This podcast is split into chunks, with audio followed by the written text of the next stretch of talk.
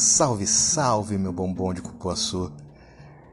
Quem aqui estudou artes visuais que nem o tio, sabe que as aulas de história da arte geralmente são eurocêntrica pra caramba.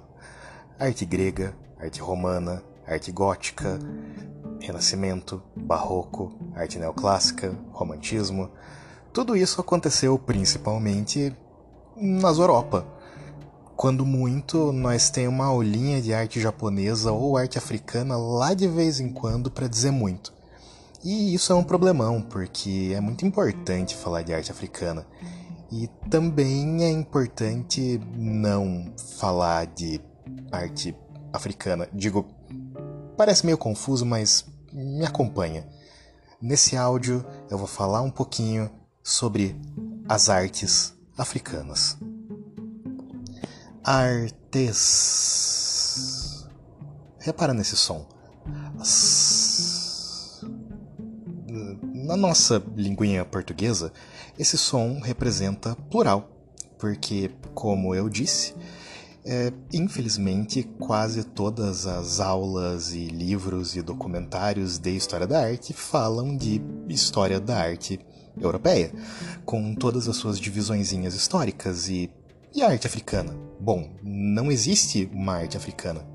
Pelo menos não uma só arte africana.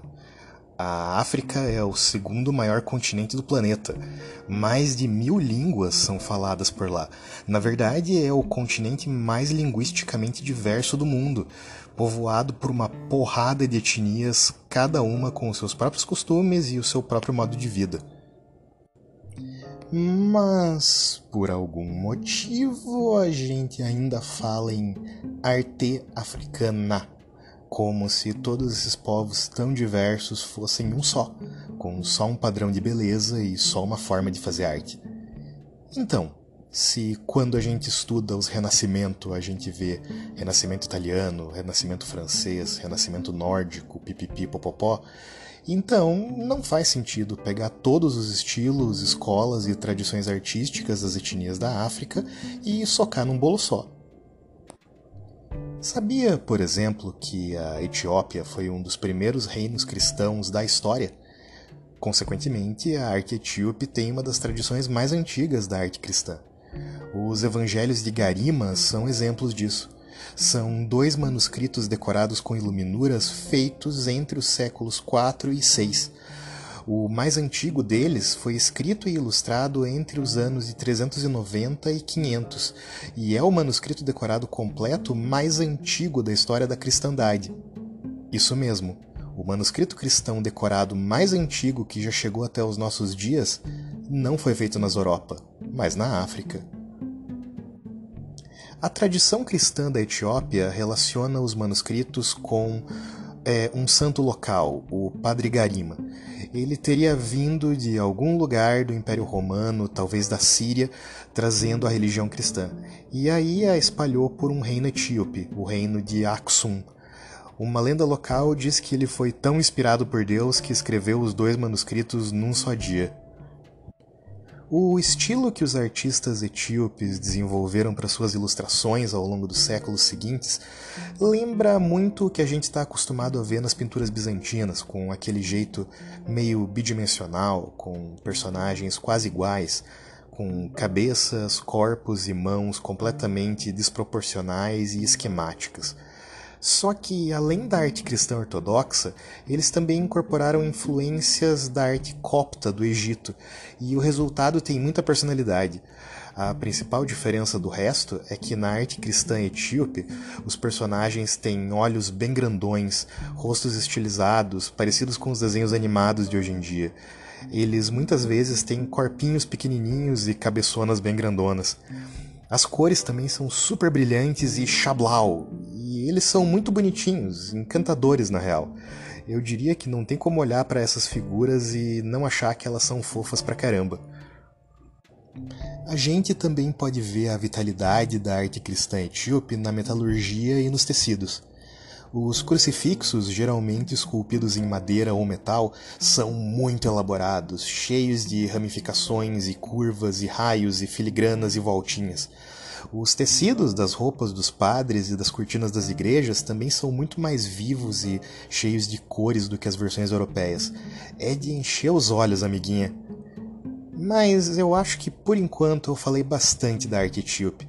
Quem sabe um dia desses eu falo mais um pouquinho sobre. Vamos circular mais um pouco. Lembra daquela vez que eu te falei sobre o Anansi? Aquele deus da fala, do discurso, da lábia e dos contadores de histórias? Isso mesmo, aquele deus que aparece na forma de uma aranha. Pois é, o Anansi é uma divindade dos povos Akans, e a arte dos Akans é especialmente conhecida pela sua metalurgia de primeira, incluindo vários artefatos de bronze, ouro e prata, como joias e armas decoradas. Os embaixadores acãs que viajavam entre os reinos carregavam geralmente um cetro com a figura de uma aranha de ouro ou de prata na parte de cima, representando Anansi. Mas a forma de arte mais conhecida dos acãs são os pesos de ouro. Antigamente não existiam bugigangas eletrônicas para medir peso, então, quando você fazia compras, colocava o produto num dos pratos da balança e um contrapeso no outro prato até chegar na medida certa. Esses contrapesos que os metalúrgicos acãs faziam serviam para medir ouro, então eles eram muito importantes. Por isso, eles eram modelados com umas formas bem criativas e elaboradas, como peixes, galinhas, tronos, hominhos, armas, baús, boizinhos. Essas peças eram feitas usando uma técnica que a gente chama de cera perdida e funciona mais ou menos assim. Primeiro, você faz um modelo da escultura que você quer em um material macio, geralmente cera. Aí, em volta dele, você faz um molde, que nas antigas costumava ser feito de argila ou gesso. A partir daí, você remove a cera e fica com um buraco no molde. Ali você derrama o metal derretido e deixa ele esfriar. Terminando esse processo, você abre o molde, retira a peça dali, dá uma parada nos excessos, uma polida maneira e tará! Uma escultura de metal bem massa. É importante lembrar que a arte Akan não é massa só porque ela envolve uma técnica massa. Ela é massa porque ela envolve uma filosofia massa. Antes eu disse que a aranha representa Anansi e, por consequência, representa os abençoados por Anansi, como os linguistas, embaixadores e historiadores, e, por consequência, a riqueza dos conhecimentos linguísticos, diplomáticos e históricos. De forma geral, cada figura animal, vegetal ou mobiliária representa um conjunto de ideias complexas. Muitas vezes, elas se relacionam diretamente com conceitos filosóficos ou ditados populares um peixe nunca é só um peixe, um baú nunca é só um baú, um trono nunca é só um trono. A técnica é massa, mas o mais massa é a associação massa entre a técnica massa e o sentido massa que reside nos objetos massa feito com as técnicas massa. Aliás, já que eu estou falando dos Akans e em quão complexa é a arte deles, vamos falar um pouquinho dos símbolos Adinkra. Os adinkras são sinais gráficos que representam conceitos filosóficos ou ditados populares. Eles podem ser encontrados nos pesos de ouro, que eu acabei de falar, mas mais comumente eles são impressos com carimbos em tecidos e cerâmicas. Hoje em dia, eles são estampados em camiseta para turista, mas nas antigas, o uso dos tecidos adinkra era reservado ao rei, aos seus parentes e aos sacerdotes do reino. Como eu disse, os significados são super profundos e só quem cresceu vendo esses sinais sabe interpretar eles com fluência. O Dame Dame, por exemplo, representa um jogo de tabuleiro e por isso significa inteligência ou engenhosidade. O Mate se refere ao ditado Eu ouvi, eu escondi, que representa a virtude que uma pessoa tem de manter um segredo. O símbolo Oheneniwa que significa os olhinhos do rei, serve para se referir às pessoas que são os favoritos do rei. E assim por diante. Bom, acho que por enquanto eu falei bastante dos povos acãs. Vamos rodar mais um pouquinho. Quando eu comecei esse áudio, eu logo pensei nos Yorubás. Afinal de contas, o Brasil não seria Brasil sem os Yorubás. Infelizmente, muitos deles foram arrancados das suas terras e carregados para cá pelos desgraçados dos mercadores de escravos portugueses, para viver nas piores condições possíveis. E aqui, nas condições mais miseráveis que você pode imaginar, eles conseguiram manter e fazer florescer uma cultura única, que ainda é fundamental para se entender a nossa música, a nossa língua, a nossa religião e a nossa estética. Os orixás, por exemplo, os deuses dos povos yorubás, vieram com eles. Abadá, que é como você chama hoje em dia aquelas camisetinhas que o povo compra para participar dos broquinhos de carnaval, vem de Abadá, que era como eram chamados os mantos usados em cerimônias religiosas. Axé, que é como a gente chama um ritmo musical muito apreciado na minha meninice lá nos anos 90, vem de axé, que significa energia ou força. Jabá, Exu, Acarajé são todas palavras de origem iorubá. O próprio ritmo do português brasileiro é tão diferente do português português por causa da influência das línguas africanas. Os iorubás têm uma longa história na África Ocidental. Eles estabeleceram estados poderosos na região já lá no século XII, como o reino de Owo, por exemplo, e criaram uma arte única e muito, muito linda com um estilo que é só seu. Os exemplos mais famosos da arte iorubá são provavelmente as cabeças dos reis. Na visão de mundo iorubá, a cabeça carrega um simbolismo muito forte. A cabeça está para o corpo como o obá, ou rei, está para o seu povo. Ela governa, julga e lidera o corpo. Por isso, estátuas das cabeças dos reis eram frequentemente feitas em argila ou bronze para serem usadas em cerimônias. Muitas vezes elas têm traços bem parecidos entre si, dando a entender que elas não são representações fiéis dos rostos dos obás, mas sim figuras simbólicas de um ideal de beleza.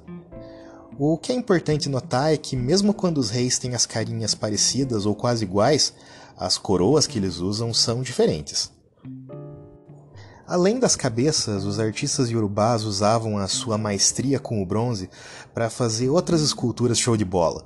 Eles também produziam cerâmica refinada e boa arte em madeira, mas eles se destacavam mesmo era no entalhe do marfim.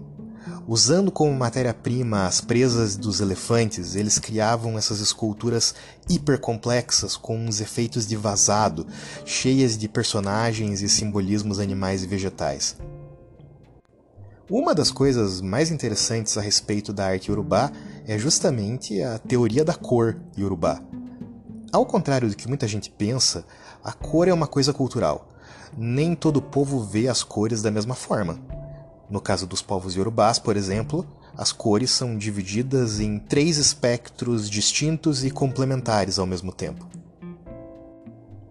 Pupá é o espectro dos vermelhos e laranjas são as cores calientes, as cores do fogo, da juventude, da paixão, do sangue, dos guerreiros.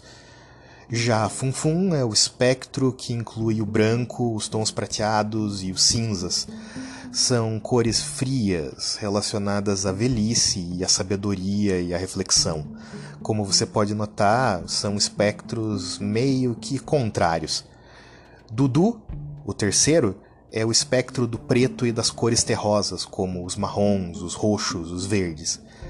Dudu é o intermediário legalzão que ajuda a equilibrar essas forças opostas, mas complementares que são Pupá e Funfun. Qualquer hora dessas, se você e a galerinha se interessarem, eu posso mandar outro áudio falando um pouquinho mais sobre arte iorubá, akan e etíope. Ou quem sabe eu posso falar de outras que eu não mencionei aqui. Material é o que não falta, com certeza. Até a próxima, Érica. Falou, valeu!